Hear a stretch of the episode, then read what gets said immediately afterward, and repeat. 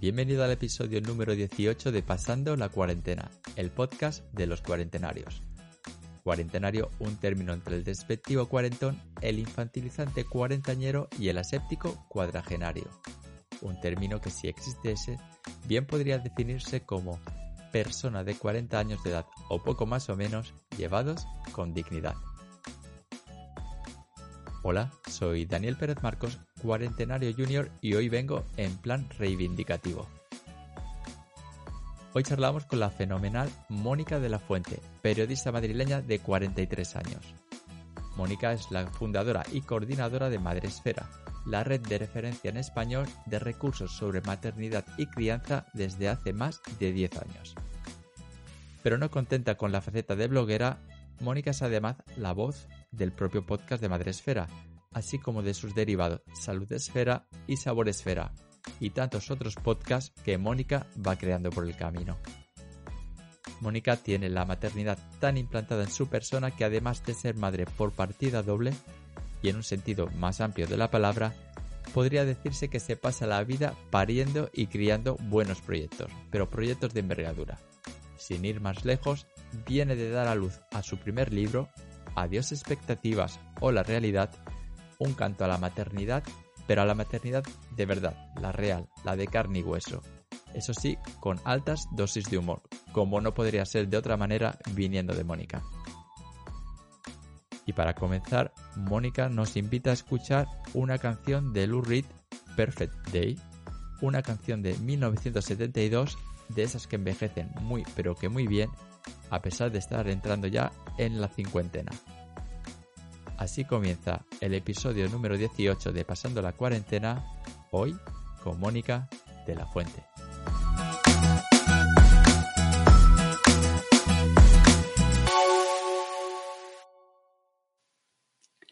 Hola, soy Mónica y estoy pasando la cuarentena.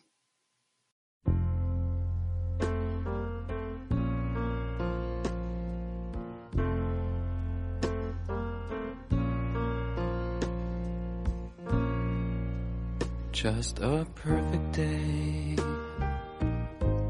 Drink sangria in the park.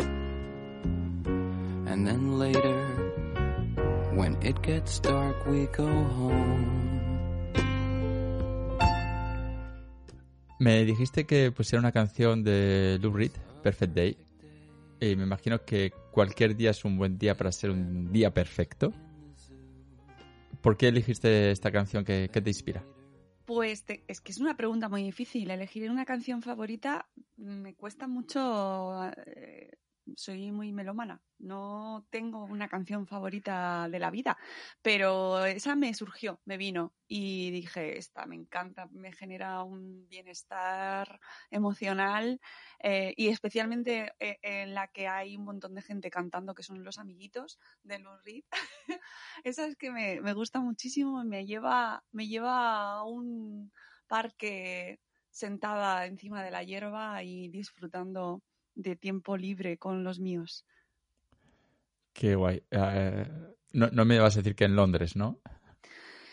El No, mítico. Ah, aunque, aunque estaría guay en uno de esos parques escondidos que tiene como la peli de, de Notting Hill. Eh, eso, esas- eso estaría muy bien ahí tumbada en el banco con Hugh Grant. Pero me vale un parque aquí al lado de mi casa con, con mis hijos y mi marido. Pero bueno, o sea, eso me vale de maravilla. Yo creo que es uno de, de mis sueños. No lo de estar con Hugh Grant, sino lo de el tener el tiempo de sentarme sin reloj. ¿Verdad? Como lo echo de menos. No sé si a ti te pasa de ir todo el día corriendo, corriendo, corriendo. ¿No tienes reloj? No llevo reloj. Me quité ¿Eres el de las que llegas tarde? Nunca, nunca llego. ta- No, no, no, no, soy obsesiva de la puntualidad. He vivido en Alemania años, Yo también. por lo tanto, eh, soy de espíritu germánico y, mm, y nunca llego tarde. Es una prioridad en mi vida llegar pronto. Eh, pero no llevo reloj, me molesta para trabajar. Entonces, eh, como escribo y estoy siempre con el ordenador, mm, y además, no sé por qué, un día se me ocurrió ponérmelo en la mano derecha por llevar la contraria al mundo, pues me molesta. Y entonces, mm, hace un montón de años, ya no sé ni cuándo me lo quité, me quité el reloj y no lo llevo. Y siempre miro la hora en... Podría decir que lo miro en el sol, estaría guay, pero no, lo miro en el móvil. Lo miro en el móvil tal cual. ¿Qué te iba a decir? Eh, eh, has sido la persona que más rápido ha aceptado mi invitación para este podcast. Creo, que tardaste 45 segundos de reloj, de reloj de, Twitter, porque te, nos contactamos por Twitter, eh, para responder. ¿Alguna vez te piensas las cosas dos veces antes de decir que sí? sí, sí, sí, sí. Sí que lo hago, sí. Y digo que no. Y a veces, eh, en ocasiones digo que no. Y es muy importante saber decir que no. Es verdad que me leí El año del sí de Sonda Rhimes, que es una tía que admiro muchísimo. Eh, es que es una genia esa mujer. Y tiene un libro que se llama El año del sí, en el que se comprometió a decir que sí a todo lo que le proponían y de ahí salieron cosas muy buenas en su vida. Pero yo no me he comprometido a decir que sí a todo, evidentemente, eso sería mi perdición. Y normalmente digo que sí a prácticamente todo lo que me apetece. Y en este caso es que me pareció un planazo. Dije, claro, ¿por qué no? Por supuesto, si es que yo vivo mis 40 con muchísima alegría. No, no me lo pensé, no me lo pensé. Porque mira que cuando decimos lo de los 40 es como, mm, eh, me empieza a doler por aquí, estoy súper cansado, la vida paternal, maternal, eh, los dolores que se empiezan a enquistar, las agujetas del deporte que ya no duran 30 minutos, duran dos días. Ayer salí y hasta mañana o pasado todavía no me voy a recuperar. Eh, y, y, tú me dijiste, sí, yo participo, claro que sí, hay que reivindicar los 40. Claro que sí. pues reivindiquemos. Sí, sí, sí. No, yo es que además me, mm, me parece que es una gran, una gran edad. No, no, no creo que sea esto de los 40 son los nuevos 30. Creo que hay que celebrar y reivindicar cada etapa de tu vida como lo que es y sin querer vivir otras etapas, porque en mis 30 eh, estaba teniendo hijos ahí muy intensamente eh, y entonces pues ya ahora mismo no quiero. ya he pasado mis horas de sueño perdidos y ahora estoy celebrando mis 40 y, creo que hay que reivindicarlos porque se aprenden mucho, eh, se, viven de otra manera, em, eh, descubres eh, la vida de otra manera y eso y como estamos en una sociedad en la cual se celebra y se premia la juventud de una manera desorbitada, pues es momento en el que debemos poner en valor la madurez, el irse a dormir a las nueve. Pero esto yo ya lo hago y, sin tener 40. Eso pasa que está en, en el país que toca. Claro, yo estoy en otro país equivocado en ese sentido, pero, pero creo que hay cosas que, hay que hay que poner en, que tienen mucho mérito y que, que, tienen mucha hay, mucho premio ¿no? en sí mismas y, de hecho lo reivindico mucho eh, con el término de que soy una señora o sea mm, mm, en España no por lo menos aquí está un poco mal considerado que te llamen señora. A las mujeres nos cuesta mucho asumir que somos señoras y cuando nos dice un niño o un chaval, nos dice señora y pues, te vuelves como, eh, no soy yo. Pero hace unos años descubrí que me gusta que ser una señora, que me gusta que me llamen señora con amor y con cariño, claro. Y, creo que va muy unido el señorío y el recuperar eso, esa valor, ese valor de la experiencia con eh, la cuarentena y con tener 40 y, cumplirlos.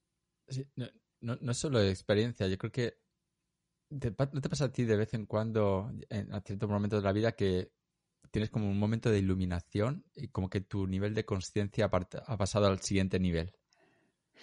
¿No? Como te empiezas a dar cuentas de cosas o a, apreciar cosas. Eso sí. No, te, no, te, digo, no sé, las, eh, la humedad de una hoja, realmente de cosas de la vida, de, no sé, em, A mí me ha pasado como recientemente, no sé, yo, yo se lo achaco a, sobre todo a la paternidad, porque se me juntaron los 40 con la paternidad, pero clavaos, ¿eh?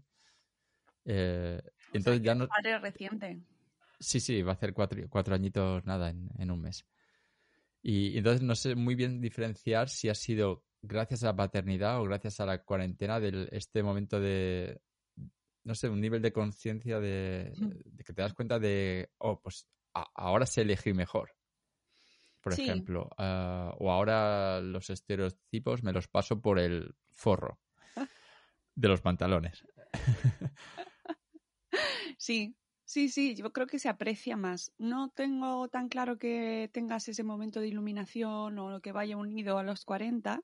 No sé, eso, eso eh, tengo más, creo que va más unido a las experiencias que vives y a tu nivel de madurez, que evidentemente has vivido más, pues está claro que tienes más experiencias, eh, las sabes entender un poco mejor, es lógico, ¿no? Es de sentido común que con 18 no ha vivido lo mismo que con 40 y por lo tanto, pues la vida no te ha dado los mismos palos ni te ha puesto en tu sitio todas las mismas veces, ¿no? Y te ha dicho, tú, ¿dónde vas?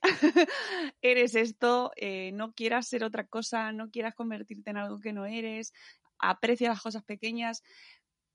Entonces, no, no creo que sea tanto como empezar a cumplir 40 y empezar a tener ahí fogonazos, ¿no? De iluminación, porque es muy probable que haya mucha gente que no le pase, a lo mejor, y vivan sin entender cosas toda su vida, porque viven en un nivel de inconsciencia absoluto.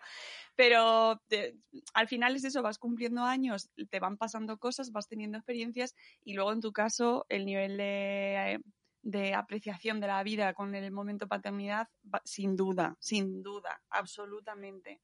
Y no porque sea mejor o peor que no tener los hijos, ¿eh? O sea, no, no estoy en ese bando de es siempre mejor con hijos. No, cada uno que haga lo que le dé la gana y lo vivirá a su manera. Pero es verdad que te, te dan otra dimensión. Y claro, eh, tienes más, eh, más, más puntos donde, desde donde comparar y, y enfoques diferentes que tener en cuenta. Y te, los niños, los hijos te ponen eh, en tu sitio de una manera que pocas cosas más en la vida lo hacen. te hacen ver la vida de otra manera diferente porque te tienes que salir de tu propio rol, ¿no? De tu, de lo que tú eras antes de tú mismo, vives para ti mismo y te obligan a vivir para otra persona. Y eso es difícil que te pase. mm, hay quien lo compara con otras experiencias vitales, pero es difícil que te pase si no los tienes. Sé, ahí, ahí estoy de acuerdo porque nunca vas a estar preparado al, al 100% para, para ser padre. No, no hay escuelas eh, de padres ni nada por el estilo. Y aunque las hubiera, eh, está la transformación. Sí, Bueno, sí, Sí, hay, hay muchas charlas de padres, escuelas de padres. Yo misma me dedico a dar muchas clases, cursos, eh, mm, recomendar libros, charlas, hablar con gente que sabe mucho y todo eso está genial. Pero es verdad que hasta que no tienes esa criatura en tus brazos y ves lo que te supone para ti, te ayudan, te ayudan a acomodar el golpe, pero Sí. amortiguarlo, pero no, no es un aprendizaje no, eh, no, no lo es. de manual, no son prácticas. No, no, no. Y bueno, es parte de la vida y que es, es parte de ese aprendizaje y por eso te cambia, ¿no? Porque de repente te ves con alguien en brazos y depende su vida de ti. Es, es muy brutal. In- inimaginable si no lo tienes, o sea, eso está claro. A mí lo que me ha gustado es que me, la manera que nunca ha sido de blancos y negros, o sea, siempre más de grises, pero ahora como que más consciente de- de que todo es relativo, a relativizar. Sí. Como tienes tantas cosas que se te van acumulando por supervivencia, vas relativizando, ¿no? Pues esto al final tampoco es tan grave. Esto, bueno, pues dejémoslos pasar por esta vez. Empiezas a ser un poco, ¿no? Más eh, transigente. Luego que creo que con la edad, cuando llegas a, a edad mucho más avanzada, empiezas a, a- el carácter te empieza cada vez a ser más intransigente, tengo yo la impresión, ¿no? Que Mm. como tus ideas fijas ah, y la vida ya no es como era. Pues y, la verdad es que sí, te- estoy muy de acuerdo contigo y lo voy viendo en mi entorno, la gente que, pues yo que sé, mi padre, por ejemplo, que, mm, que se va haciendo mayor y lo, lo voy viendo y voy viendo cómo se van fijando esas costumbres, esas rutinas y se va haciendo como esto, si ya no se hace de esta manera, mm, ya no sé cómo reaccionar y es, ¿sabes qué me recuerda a cómo se nos van soldando los huesos eh, con la edad? ¿Sabes? Nacemos súper flexibles, los bebés eh, son como de goma. no os preocupéis, padres recientes con los golpes. los graves sí, pero son, son medio de goma. Y, y, son muy laxos, ¿no? Son súper flexibles, se les sale el hombro ahí y no pasa nada. Es como tienen los tendones súper eh, flexibles y van de un lado para otro. Y según van pasando los años, se nos van eh, fijando, fijando, fijando las articulaciones y cuando somos mayores se nos, se nos sueldan. Y es tan, tan, eh, tan, tan visible, ¿no? O sea, es un ejemplo tan visible de cómo se nos va soldando el esquema vital y cómo ya solo podemos hacer este movimiento o el otro, ¿no? Esa persona que solo se puede agachar de una manera así. ¡Ay! Pero bueno, que nadie se me deprima porque creo que, que haciendo ejercicio todo es posible. Pero no te rías, que, parece que no te lo crees ni tú. No, sí, sí, hay que levantar pesas y trabajar mucho el colágeno. y, y es que estoy en esa etapa. En la cuarentena, la cuarentena es entender que tienes que trabajar para tener, para llegar al final de tu vida más flexible de lo que de lo que puedes llegar, mm, física y mentalmente. En, todos los ámbitos. Lo hablábamos con, un amigo en, uno de los episodios del principio, ¿no? Que lo importante no es llegar, sino llegar bien. Eso. Oh, y, y, para esto, la máquina, el, coche, eh, cada vez necesita más, más ITV, más mantenimiento. Claro, claro. Sí, sí, cuidarlo. Y no lo sabemos cuidar. Y desde luego yo como mujer estoy aprendiendo ahora a, marchas forzadas porque tenemos mucho pendiente por aprender sobre nuestro cuerpo, cómo afrontamos esta etapa vital, cómo cuidarlo, cómo llegar a los próximos años eh, sin ser Concha Velasco, ¿no? Y, la ¿Qué le ha pasado a la pobre? Pues que pierde, pierde, porque es un... Esto, las pérdidas de orina son un anuncio muy famoso aquí en nuestro país. A lo mejor en Suiza no ha llegado, pero también las mujeres suizas también tienen pérdidas de orina. No creo que los suelos pélvicos también no se ven, no van por países y hay que cuidar el suelo pélvico también en Suiza, amigas suizas que nos escucháis. Sí, sí. De hecho, aquí en Lausanne los domingos nos vamos a, una clase de, perineo, de Jim Puset. Sí, sí, todo y gratuito, que esto para ser Suiza es... Vamos con el peque, con el carrito y hacemos nuestra hora de como un crossfit, pero para posparto. ¡Toma! ¡Pero qué guay! Este tipo de iniciativas y ahora que es veranito vamos al parque, hacemos nuestra sesión. Luego a mí me duele todo hasta el martes, pero Oye, pero que está muy chulo hacer gimnasia con, tus peques, eh, con otras mamás. Eh, vamos también los papás, que nos cuesta más. A nosotros nos castiga más la profe.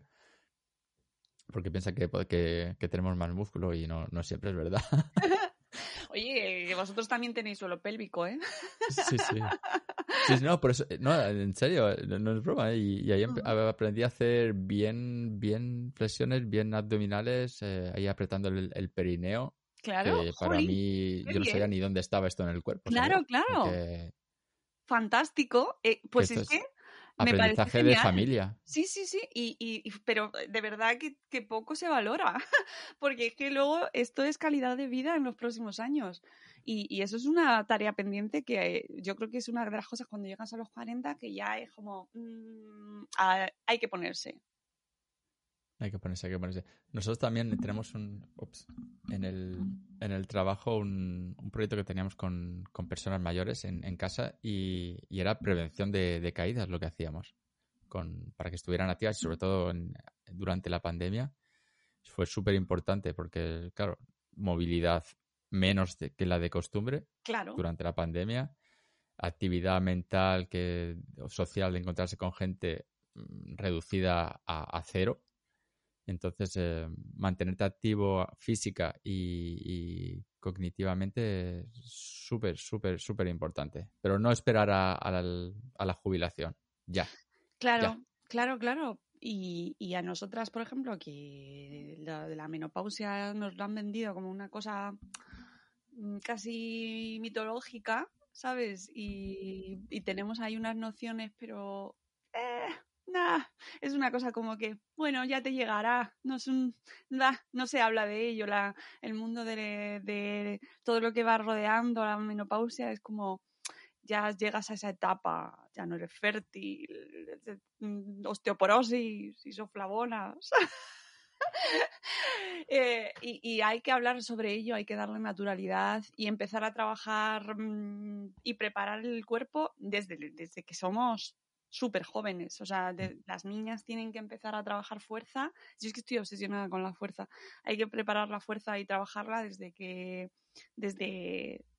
desde los 15, desde los 12, ¿sabes? Y empezar a quitarnos, a desterrar las ideas de que la fuerza solo la ejercitan los hombres, que nosotras, eh, nos, lo nuestro es el yoga y el pilates, que me encantan y me, estoy súper a favor, pero que también que tenemos que es súper importante trabajar la fuerza y, y, para preparar, porque luego el cuerpo, mmm, amigas, eh, hay que, o sea, es que todo eso luego te va creando un cuerpo muchísimo más autónomo y poder disfrutar, pues eso, tus 50 que ya los veremos, y tus 60, y tus 70 en condiciones. Y ya veremos hasta dónde llegamos, porque claro, ahora como, ¿hasta qué edad vas a vivir?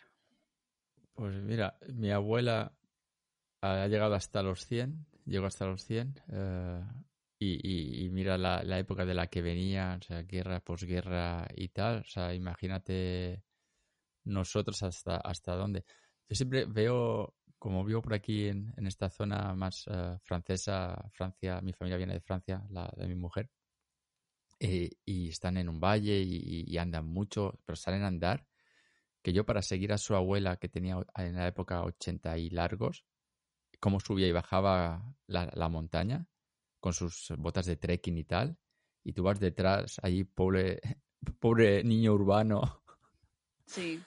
Eh, que, nunca ha salido de la ciudad y, y, esta gente sube y baja montañas, pero vamos, como, pues eso, como si lo hiciera todos los días durante toda su vida. Claro. Y luego vuelvo a España, a lo mejor de vacaciones, y veo, pues eso, que la actividad, pero la intensa, es la partida de dominó o la partida de, de parchís.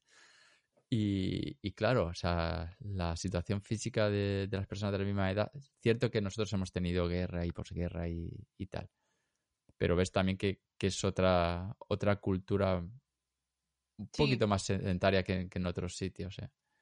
Sí, sí, sí que lo es. Y, pero de todos los, o sea, todos los niveles. Desde los más pequeños vivimos en un momento de.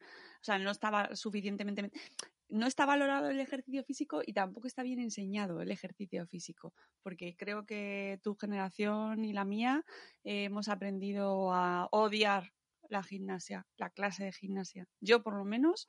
El potro. Saltar el potro a ti no te. O sea, no, yo es que además era Mm, era la niña eh, más grande de mi clase, más alta y más mm, hermosa. No es que estuviese ahí, no, era, estaba enorme, pero sí que me llamaban gorda, ¿sabes? Entonces para mí la clase de gimnasia era la tortura. Y para mí y para...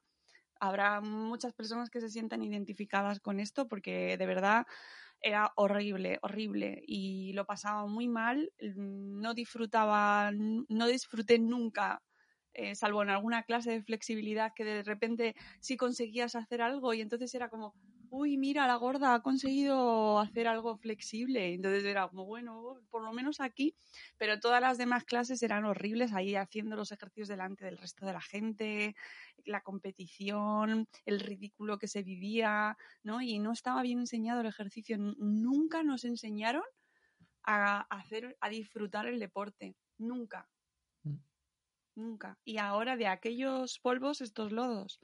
Porque yo he empezado a disfrutar el deporte, pues eh, cuando empecé a prepararme la, la, San Silvestre, que de repente un día me volví loca y dije, voy a, vamos a hacer a San Silvestre en Madresfera.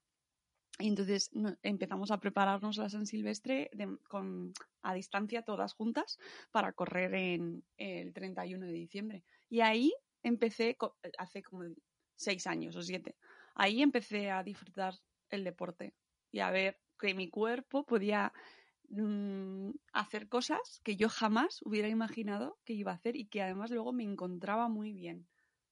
Y eso no me habían enseñado, ni lo había experimentado hasta ahora. Tú fíjate cuántos años desgastados ahí mm, mm, tontamente. En barbecho. Claro, sí, porque tenía la idea de hacer ejercicio es adelgazar, hacer ejercicio es eh, mm, una obligación, porque además no lo disfrutaba, me apuntaba a los gimnasios y lo pasaba fatal, no me gustaban nada, porque están, están pensados de otra manera, como para cumplir unos estereotipos, y nunca encontré un deporte con el que me sintiera bien hasta ahora. Y ahora ya lo he conseguido incluir en mi rutina, en mi vida y, y es parte de mi vida, pero eso he perdido 40 años, casi. Bueno, perdidos no están, pero vamos, que empiezas a en, otro punto. ¿Qué te iba a decir? Es- esto también es una cosa, creo que también, no sé si es eh, el tema de, de la maternidad o de, o de los 40, ¿no? De que llega un momento que dices, bueno, ya me toca, o sea, ahora es para mí, ya, ya no es para, para los demás, ya no tengo que trabajar para los demás, también tengo que trabajar para, para mí, yo soy persona. De hecho, viene siendo recurrente los dos últimos tres capítulos, ha sido todo un poco en, la época de el tema de reivindicar el yo, ¿no? Yo como persona, yo también existo, yo no soy simplemente un trabajador, una trabajadora, una madre, eh, una esposa, una, una profesora, lo que sea. Yo también existo, necesito mi tiempo para mí, eh, invertir en mí. Y es, algo que, que, está surgiendo como, como tema últimamente en, en las, charlas que, tengo yo con los cuarentenarios y cuarentenarias. Y, y quizás un despertar, ¿no? De, de, esta edad, ¿no? que te dice, bueno, eh, ponte las pilas porque Mm, Sí, totalmente, totalmente. Y, yo lo vivo también.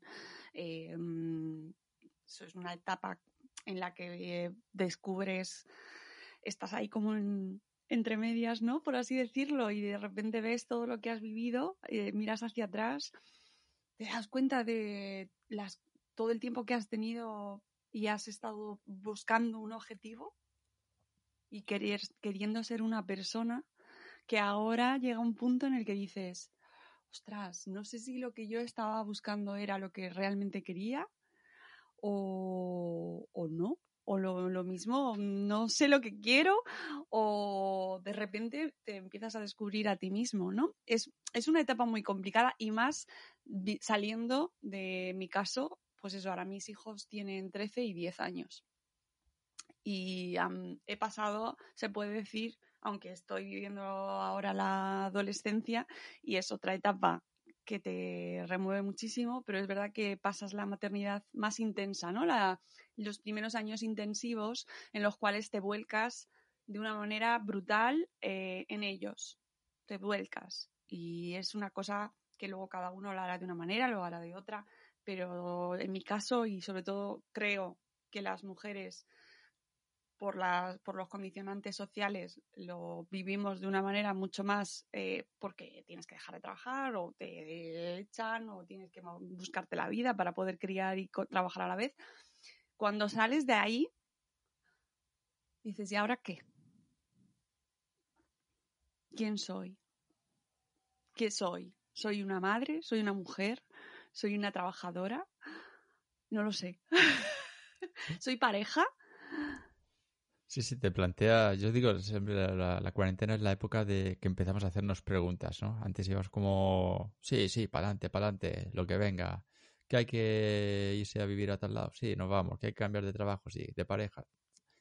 Pero llega un momento en que te empiezas a, a plantear, como tú dices, y que me parece súper legítimo y súper necesario, oye, que llevo 20 años trabajando en la misma empresa, pues a lo mejor me apetece hacer otra cosa. O, o no. Pero, ¿O no? o no.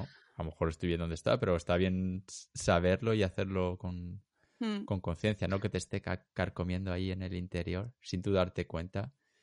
Hay algo aquí que no, me gusta, que no, no me siento del todo bien y, y nunca sabes el qué porque no te has parado a pensarlo a lo mejor o no has tenido tiempo. Aquí hay muchísimo, mm, muchas cosas culturales, porque hemos aprendido que tenemos un objetivo o, o que tú vas a ser algo, ¿no? En la vida. ¿Y qué vas a ser en la vida? ¿Tú qué vas a ser? Furanito, ¿qué vas a ser? Mayor. Y entonces vas persiguiendo un objetivo, vas persiguiendo un objetivo. Y yo creo que los 40 es una etapa en la que muchas cosas caen. En la que ves que a lo mejor ya no es tan alcanzable ese objetivo, esa idea que tú tenías de que ibas a ser. Pues yo en mi caso, yo soy periodista, pues a lo mejor no soy em, eh, Ángeles Balsero, ¿no? O no me van a dar un Ondas, o no voy a ser eh, una, si has estudiado Derecho, no vas a ser la abogada del año, ¿no? O eso que tenías en la cabeza y a lo que y en tu idealización de la, de la vida y que también yo creo que esta sociedad es como el éxito, ¿no? Tienes que conseguir el éxito, tienes que llegar a, a esto para ser ahí la felicidad, encontrar la felicidad. Y cuando pasas a esta etapa y llegas a esta etapa, dices, Dios mío, mm, es que a lo mejor eh, estaba mirando hacia donde no, no, no tenía que mirar o tenía una idea que es que realmente es irrealizable y eh, no pasa nada. ¿Tú crees que, que eso es algo general? A, o sea, a mí no me ha pasado personalmente lo de tener una idea fija ah, de a dónde quiero llegar, una meta. Que luego, claro, si no llegas, pues tienes el, el dilema de lidiar con la, ¿no? Con, con estar Sí. defraudado. No sé, eh, a ver, yo tampoco es que haya vivido obsesionada con tengo que ser algo, pero sí, sí que siempre tenía como la mm, el objetivo vital de mantener en equilibrio un montón de cosas en el aire y luego cuando he ido viviendo me he dado cuenta de que no puedes tener todo en eh, lo que tenías planteado. No, no, no todo es realizable y tienes que elegir. Y yo creo que sea eh, eso, ¿no? Saber que tienes que elegir y que elegir significa renunciar y renunciar es perder y es pequeños fracasos que son vistos por la sociedad como fracasos, pero seguramente serán aprendizajes y, y cuestiones que te aportarán mucho en tu vida, pero son, son lecciones y son renuncias. Y asumir esas renuncias y decir, no voy a hacer esto, esto lo voy a dejar y tengo que centrarme en otro, ¿no? Para mí sí que me parece que es algo que no estamos muy preparados para asumir, asumir el fracaso, asumir que no vas a ser alguien que va a dejar una huella en el mundo. Yo siempre digo que eh, conozco gente, ¿no? Que su máxima motivación en la vida básicamente es llegar a, a final de mes, cobrar su sueldo y poder salir con sus amigos. Y digo, jolín, eh, bienaventurado aquellos que, Sí. no, que no esperan nada porque nunca serán defraudados. Frase Sí. que, que la digo bastante a menudo. Digo, jolín, me gustaría ser menos cabecita pensante y darle menos vueltas al coco sí, a veces sí, sí, sí, yo también lo creo. porque, jolín, eh, que- que cansa. Mm. Pensar cansa. Y Y siempre sin- dándole una vuelta de tuerca para llegar. Y Ya. dices, jolín, a esta gente que, que vive tan feliz que simplemente con tener su, su, su coche, su teléfono, su dinero para gastos y tal, y que no buscan nada más, digo, jolín, qué, qué guay que viven, ¿no? Eh, aunque tú consideres que no están llegando, desde tu punto de vista, claro, a, a, a ningún lado, como tú dices, de, de dejar huella, pero bueno, igual tampoco, tampoco es objetivo. Claro. Ah, Sí, sí. mm. Y, Ah, y- ah, es que me pasa lo mismo que a ti, ¿eh? O sea, que lo veo igual. Lo pienso mucho. Al- Algo que oigo, me digo, es la primera vez que lo digo en voz alta, ¿eh? Pero esto del tema de la productividad me está empezando un poco a llenar las, mm, eh, pues eso, eh, de, de la productividad, productividad, productividad, eh, Hmm. cursos de productividad, que sí, que está bien si la estás buscando, pero a lo mejor no todo el mundo quiere o necesita ser productivo. A mí No, no. lo que me pide el cuerpo ahora es echar el freno de mano e ir bajando revoluciones, porque ya he dado bastantes revoluciones eh, en muchos aspectos, en tanto en trabajo como en, como en otro, ¿no? Y es como que mm, necesito más tiempo para mí. Te voy a decir que a mí la productividad es que me, mm, iba a decir una, grosería, pero es que eh, estoy hasta las pelotas, por así decirlo. Porque soy autónoma, ¿sabes? Eh, soy mi propia jefa y nadie me explota mejor que yo. O sea, es terrible. Me exploto hasta para leer, para disfrutar mi ocio, me exploto. Eh, busco la productividad al máximo hasta para para ducharme. Estoy escuchando podcast mientras me ducho. y, lo odio con todo mi corazón. Ahora estoy en un momento. Y lo sigues haciendo. Y lo sigo haciendo, Y me detesto a la vez que me, me, admiro. Porque es como, por favor, ¿quieres dejar ya de una santa vez de buscar el, la eficacia a todo? Hay, o sea, estoy harta de, de exprimir mis segundos para que todo valga algo, para los demás encima, ¿sabes? Para demostrar que valgo. Estoy harta porque no, se lo tenemos que demostrar a nadie. Me pasa exactamente igual. De hecho, la palabra, hice un ejercicio eh, oyendo un podcast, bueno, en francés, eh, que es como cambiar tu vida y tal. Y, y te proponen desafíos y el desafío era, bueno, tienes que elegir una acción o una palabra clave ¿no? para, para 2022, ¿no? como un valor ¿no? que, te, que te vaya a guiar a través del año. Y lo mío fue como el, el monotasking. Oh. Dejar de hacer, como tú dices, ducharme eh, mientras estoy, eh, no sé, planeando la, planeando la reunión y al mismo tiempo hago el podcast, eh, o sea, escucho un podcast como y, y, estoy comiendo. O estoy comiendo, oyendo el podcast, mirando el móvil y leyendo un libro. no. No, no. Y, y, te obligas, todavía no sé por qué, porque tampoco es que lo haga para los demás, ¿no? Es por el, el tema de eso. Ay, no estaré perdiendo el tiempo si no escucho ahora un podcast para aprender no sé qué cosa nueva o para mantenerme al día de, yo qué sé, de las noticias, lo que sea. Eh, el tema de, perder el tiempo como algo negativo. Mm, por favor, démosle la vuelta a la tortilla. Lo bonito que es el silencio. Sí, pero es que lo hemos perdido. Nos ha colonizado la productividad, nos ha colonizado, nos ha invadido eh, y no sabemos disfrutar. No sé, yo propiamente no sé disfrutar eh, mi tiempo libre. Ya no tengo tiempo libre. Yo me acuerdo cuando era más joven y estaba sola y tenía los fines de semana de cero, o sea, bueno, seguramente tendría que estudiar porque estaba o trabajando o estudiando, pero o ambas cosas a la vez. Pero mm, tenía la costumbre de irme yo sola a Madrid, eh, porque yo vivía en Alcorcón y a las afueras de Madrid, entonces me cogía un bus y me iba a Príncipe Pío, que está justo un punto de, donde, de conexión con el sur, con la periferia, y me subía andando pues, un paseo que hay precioso al lado del Palacio Real hasta Gran Vía, me iba a la FNAC, eh, mm, me escuchaba discos, que me, me, ponía los cascos, esto que hacíamos antes, de irnos a escuchar música allí, veía libros, me compraba libros y me volvía a casa eh, paseando y por supuesto escuchando o la radio o música porque siempre voy escuchando algo. Y eso, eso lo he dejado de hacer hace muchos años, que ya no lo hago por, por la vida, pero recuerdo esos momentos de tiempo como encapsulado mío, que los recuerdo con tanto gusto y tanta, tanto placer, porque no me sirvieron de nada. No me hice ningún curso, ningún máster, no conocía a nadie, no hice networking, puto networking de los cojones. No, no conseguí ninguna conexión, no conecté ni conseguí un contacto. Eh, nada. Solo andaba, anduve y, pasé y escuché música. Qué bien, ¿no? Y nos ha colonizado. Sí, sí, sí, nos ha colonizado todo, todo. Nos Pero bueno, yo nos hemos puesto muy negativos, Daniel.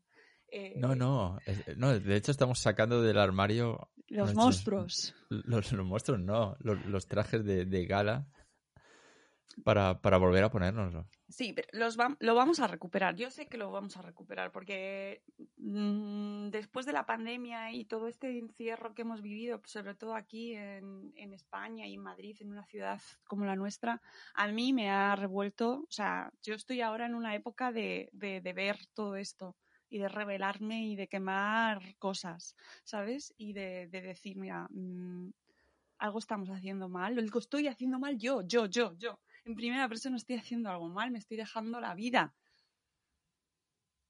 Que esto parece una confesión.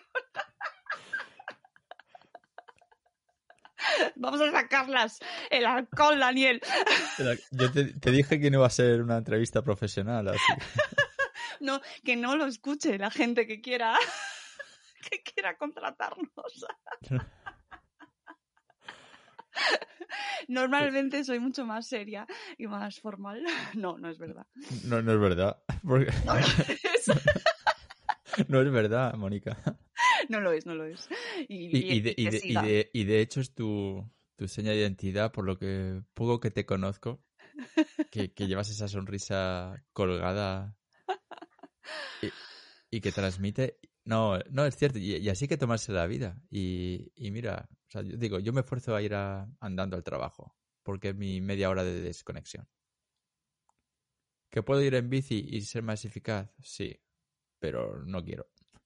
No quiero. Quiero ir tranquilo, eh, paso por, encima, por medio de un, de un parque maravilloso, eh, que tiene así, ¿sabes? Va cambiando las hojas de colores eh, según la época del año y tal. Sí, yo es que soy, como soy de Elche, eh, solo veo palmeras allí. Hombre, como el amigo Entonces aquí- Josebi. Sí, José, que pasó por aquí también. Lo sé, lo sé. Y, y entonces, claro, aquí yo estoy maravillado con los árboles que cambian de, de color y no son LEDs, ¿sabes? que, que son hojas de verdad que se caen, que crecen, cambian de color. Y mira, y ese paseíto es mi, llámale, mi, mi yoga, mi meditación, mi momento de desconexión con, con el mundo.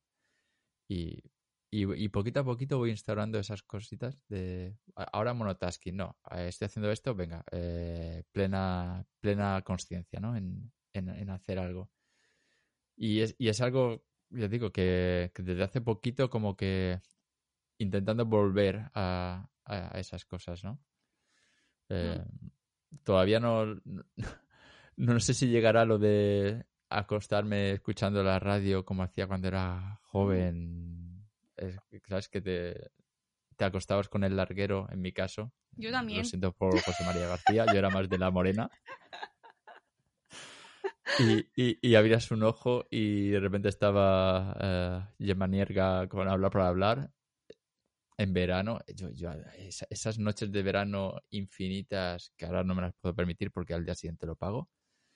Pero sin hacer nada, simplemente tranquilo, relajado, mirando las estrellas o al cielo si estabas en el jardín, eh, escuchando la radio, solo, sin nada más que, que esa compañía. Ay, me pongo... no sé, iba a decir que no soy muy nostálgico, pero parece que también está cambiando. Parece que sí, algo hay ahí, ¿eh? Ahí de ganas. Sí, de- sí. Sí, te entiendo un montón porque yo llevo haciendo eso de dormirme con la radio. He sido niña de radio y, y es que me he escuchado toda la programación nocturna. o sea, hasta el fútbol, que lo odio, ¿eh? O sea, y al final me encontraba escuchando el fútbol. Pero, eh, y sigo, sigo durmiéndome escuchando, en este caso me pongo podcast, porque es que la radio ya se me va un poco de esto de la incertidumbre, ¿no? Que va a saltar ahora, no, me pongo un podcast de una hora y, y me quedo dormida, pero todos los días me quedo dormida escuchando co- algo. Pero, ¿podcast de, de aprender algo o podcast de...? No, Ah. no. Pocas veces, mira, eh, ahí tengo, lo defiendo y además es que eh, es mi espacio, el mundo del, del dormir, es mi superpoder. Dormir. Ahora, de hecho, estoy, estoy durmiendo mal estos, estos últimos días, estas últimas semanas. Estoy ahí como luchando con un poquito con despertares y tal. Y mm, que, que mi hermana me ha dicho que es que me estoy haciendo mayor y que puede que sea por eso. G- Sí, no. Gracias, no me había dado cuenta. Oh, Dios, porque, pero eh, dormir, o sea, es mi eh, esfera de protección, por así decirlo. Pa- para mí irme a dormir es como magia, porque además duermo muy bien, tengo muchísima suerte y duermo fenomenal y sé lo que y lo valoro y entiendo porque cuando he dormido mal mm, soy el demonio, o sea, soy la peor persona que hay en el mundo cuando he dormido mal. Y entonces eh, protejo mucho mi espacio de, de irme a dormir. Intento no irme enfadada, aunque a veces me, me, me pasa, no soy perfecta y me voy enfadada. Intento no irme enfadada y, siempre intento dejar el trabajo fuera. Intento no ver, aunque a veces lo hago, no ver redes antes de dormir porque me eh, altera un poco y ponerme algo que sea gusto. O sea, lo más alejado a mi trabajo posible. ¿Cómo que? Mónica de la Fuente, ¿qué escucha Mónica de la Fuente antes de irse a dormir? Pues escucho eh, muchas cosas de, de- de libros, de cómics, de, mm, de pelis de Marvel. Por ejemplo, me encanta ponerme todas las cosas de pelis de Marvel. Eh, ayer estuve escuchando Los Tres Cuñados, por ejemplo, que me encanta ese podcast, me río muchísimo. Me pongo mucho cosas, eh, eh, y Castigo, por ejemplo, que son eh, de, pues, mm, comentando la vida y lo que ha pasado en el programa de no sé dónde, de la tele, eh, eh, mm, lo más intrascendente que hay, eso es lo que yo me suelo poner y, mm, luego ya para el resto del día, pues me pongo cosas más, a lo mejor tengo que prepararme una entrevista o en el resto del día me meto más en mi, voy a utilizar también este tiempo de escucha para mi trabajo, normalmente. Si que, a lo mejor me documento escuchando un podcast. Pero a la noche, vamos, lo que, lo que sea, mm, de miedo, me pongo de cosas de extraterrestres, porque además yo he escuchado mucho a Iker Jiménez. me ¿Esto que- quieres que lo corte o No, no, porque no, no, no reniego en absoluto. O sea, Iker Jiménez es muy. Es muy Crack. cuñado, es muy cuñado, tiene muchas cosas muy cuñadas. Es que es así, las cosas son como son. Si yo le tengo delante, le diría, Iker, es que a veces es muy cuñado. Pero eh, yo le he escuchado muchísimo. O sea, es que volvía de marcha y me iba escuchando, volvía pronto, como podréis, eh, si, si le escucháis el programa en la SER, no era tarde, yo volvía pronto a casa. Pero siempre iba escuchando a Iker, siempre, siempre, siempre, siempre, siempre. Me reía muchísimo con sus historias, nunca me he creído nada, nada, nunca, jamás. Pero me lo pasaba pipa, me lo pasaba genial porque el tío, pues oye, ha construido algo, un producto que ha encantado a muchísima gente. Y, luego ya te lo crees o no te lo crees, o compartes su, su opinión o no. No. Pero yo, a mí me, me, me acompañaba y me ayudaba a pasar el rato de una manera, o sea, me, me, me llevaba absolutamente ahí a su camino y donde veía una niña disfrazada o veía una cara, Carmen, Carmen, hemos visto una cara. Y yo me lo pasaba pipa, me lo pasaba pipa. O sea, no, para nada reniego de, de haber escuchado a Iker y creo, y, o sea, y el tío lo ha hecho mm, muchísimo por un montón de gente que hemos escuchado la radio y luego, pues eso, el hombre hace su, lo que a él le gusta y tú puedes estar de acuerdo con él o no. Pero yo no le quito ni un ápice de mérito. No, es entretenimiento, que de eso Claro, se trata. No se total. trata de, de convencerte y llevarte a su, Claro, es que la, a su historia. o sea, Es que vivimos tiempos convulsos, ¿no? Porque hay muchas veces que quieres que la gente que te gusta porque te está entreteniendo tenga, encima sea, eh, tenga la verdad científica o la verdad absoluta sobre algo y tú quieres defender eso y no, chicos, no le vemos a los altares a nadie. No, cada uno tenemos nuestras cosas. Yo digo barbaridades todo el rato, me equivoco muchísimo y, oye, dejadme equivocarme. No me ¿sabes? Igual que el resto del mundo. Este hombre tiene su opinión y el problema es que muchas veces somos así de, de obtusos, ¿no? Y de decir, no, bueno, es que lo que ha dicho Iker es que tiene que ser así. No Sí, tiene como, por qué. O, o- o estás con, conmigo o contra mí, ¿no? Eh, Claro, y es una pena porque al final polarizas y pues mm, ahora hay que recortar este trozo porque he dicho que escucho a Iker y se me van a poner en contra. Pues no, no veo por qué, porque a mí me, ha- yo me he divertido muchísimo escuchando a Iker, ¿sabes? Que, y, y no pasa nada por decirlo. Y leo, intento leer de todo, escuchar de todo, escucho a gente que no me convence sus ideas políticas, leo cosas que no estoy para nada de acuerdo y eso es lo que tenemos que hacer. Eh, Pero es que es un error de base pensar que por escuchar algo que no va de acuerdo contigo, tú vas a pensar eso. No es así. No, no, porque si tú estás convencido vas a poder refutar sus, eh, sus cuestionamientos, ¿sabes? Sus Claro. posicionamientos. Y, o te vas a reforzar, ¿no? Y Pues va- vas a decir, pues es que es que no. o, o- o- o incluso darte cuenta. O sea, hay, hay cosas a lo mejor que de, de Vox que, que a lo mejor tienen sentido. O cosas de, de Podemos por ir al otro extremo y que, que a lo mejor para alguien de Vox también pueden tener sentido. No es que si, Claro, claro. todo, que- todo es discutible y todo es de... No, no, y, y yo de verdad que hay veces no me meto en follones eh, políticos ni nada en redes, de hecho prefiero no, vamos, no es mi tema y no me... Pero sí que considero necesario hacer un esfuerzo de desapegarnos de los mensajes que, que se dan, ¿no? Y en muchas ocasiones el, nos emocionamos intensamente y como defendemos argumentos que no son nuestros, que no los hemos dicho nosotros, que no nos, no nos apelan a nosotros y los, nos los mm, embanderamos con ellos ahí, nos ponemos, nos vestimos y vamos a muerte, ¿sabes? Y no, mm, pues es que no, no vas a ganar nada ahí, pero no es que no vayas a ganar nada, es que vas a perder y te vas a perder otra, otro aspecto de la realidad por, por tirar.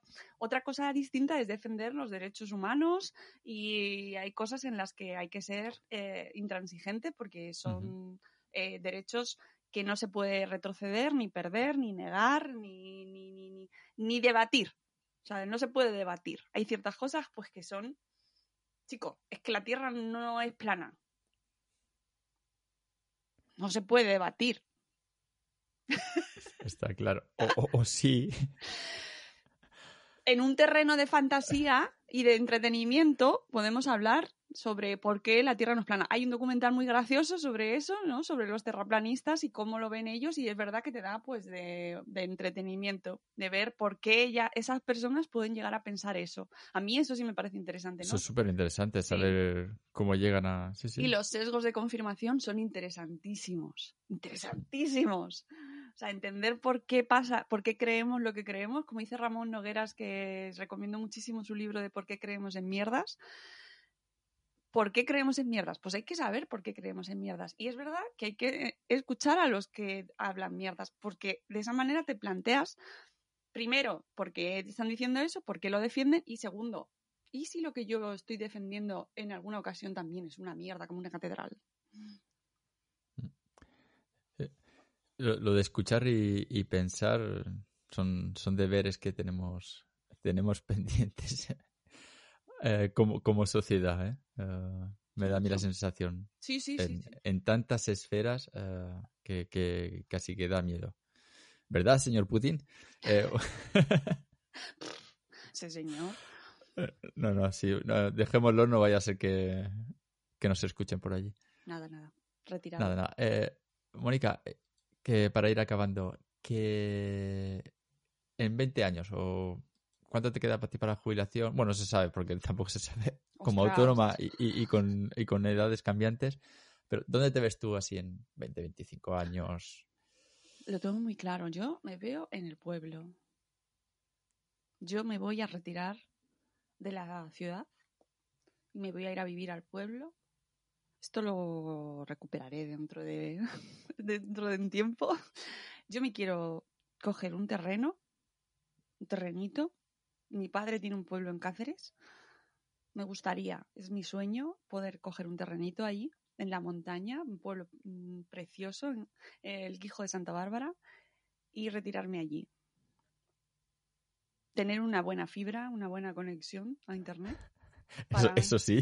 Siempre. Sí, sí, sí, sí. O sea, antes que yo estará instalada la fibra, pero no, o sea, y que vayan allí a mis hijos a verme y a retirarme con mi señor esposo y tener un huerto, que luego se me morirá porque tengo muy mala mano con las plantas, pero bueno, si tengo que contratar a alguien. Todo se aprende, tendrás tiempo. Claro, claro, mira, tener tiempo y, eh, y, y- y- y el pueblo. O sea, quiero irme al pueblo.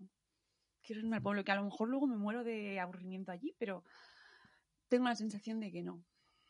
Muchos libros, todos mis libros conmigo, muchos, muchos, muchos. Papel, por lo que veo. Sí, sí, bueno, ah, sí, también llevo el Kindle, no pasa nada.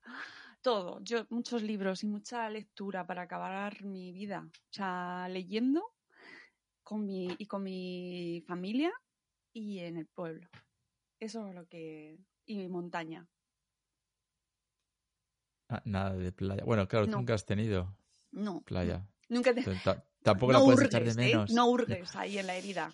Bueno, algo tenés ahí, ¿no? En el río, ¿no? No, no, yo es que soy de montaña y de garganta. O sea, no hay, hay- yo playa no soy, soy, es, me es ajena. Me da alergia a la sal del mar, se me irrita la piel, tengo una piel extra hipersensible, eh, tengo alergia al sol, con lo cual mm, yo me voy a la montaña, quedaos la playa vosotros, todos los que, la queráis, no me encontraréis allí, y yo me voy a la montaña como Heidi, con mis, mis árboles, mi- mi- mis ríos caudalosos y frescos y el aire dulce que hay en la montaña y ahí. Me- ahí estoy, ahí me podréis ir a visitar. Genial. Pues eh, ahí encontraremos a, a Mónica eh, dentro de unos añitos. O igual se, se- hasta se va antes, fíjate. Si, si pudiera, ¿no? Te estoy, te estoy leyendo la mente. Si pudiera. Si pudiera, me iba allí. Te lo digo de verdad. Sí, sí, sí. Qué bien. Oye, pues que. Pues nada. Eh, nos veremos antes, seguramente. Sí, sí, eso espero, eso espero. Tengo pendiente visita por allí. O sea eh, pues que- mira, ahora que lo dices, yo, yo te tomo la palabra, ¿eh? Jo. Aquí somos de, de palabra. Palabra de cuarentanario. Pues sí, porque además ten- tenemos charla y ahí nos vamos a ir a tomar algo así delante del lago. Cuando y tú quieras. Seguimos, seguimos charlando. Cuando tú quieras, porque ha sido un inmenso placer conocerte y, y poder charlar contigo. Igualmente, Daniel, un placer. Y mucha enorme. suerte con, con tus proyectos y, y con ese libro que acaba de, de nacer. Nombrémoslo. Pues eh, sí, aquí está. Adiós expectativas o la realidad. Un Eh, librazo. Mitos y verdades de la maternidad real, que no es la de todos, sino la mía, pero que a lo mejor alguna cosa tenéis en común conmigo y que es, mm, es un libro buenísimo, que le tengo que decir, por supuesto, y que es muy divertido, sobre todo, ¿vale? Pues así como, como eres tú. Risueña y. Espero, espero. Oye, que un besito y a ver si, si realmente no, nos podemos cruzar pronto. Así será. Hasta luego. Adiós. Oh.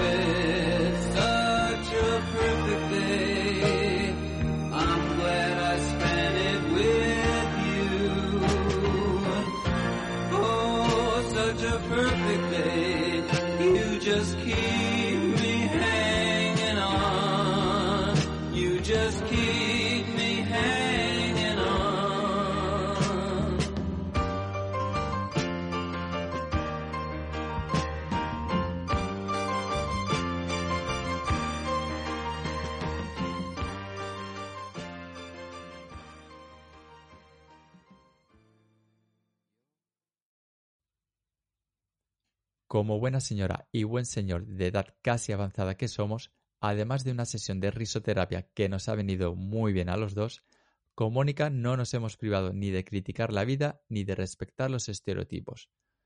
Ya sea por un efecto de la desinhibición cognitiva, que es algo que caracteriza a las personas mayores, o porque simplemente, chico, somos así y así tenía que ser. Cada persona tiene su sello de identidad y es en ello donde también está nuestro propio tesoro. El de Mónica, sin duda, es la alegría innata y una energía apasionada y que pone en todo lo que hace. Realmente un encanto de persona. Ya sabes que este podcast se publica originalmente en iBox y que puedes encontrar todos los episodios anteriores tanto en las principales plataformas de podcasting como en la propia página web del podcast en cuarentenarios.perezmarcos.com. Allí encuentras también el enlace para abonarte a mi lista de correo, donde sigo compartiendo más reflexiones de cuarentenario y recomendaciones culturales varias. Gracias por tu confianza y volvemos a escucharnos el primer martes del mes que viene. Hasta luego.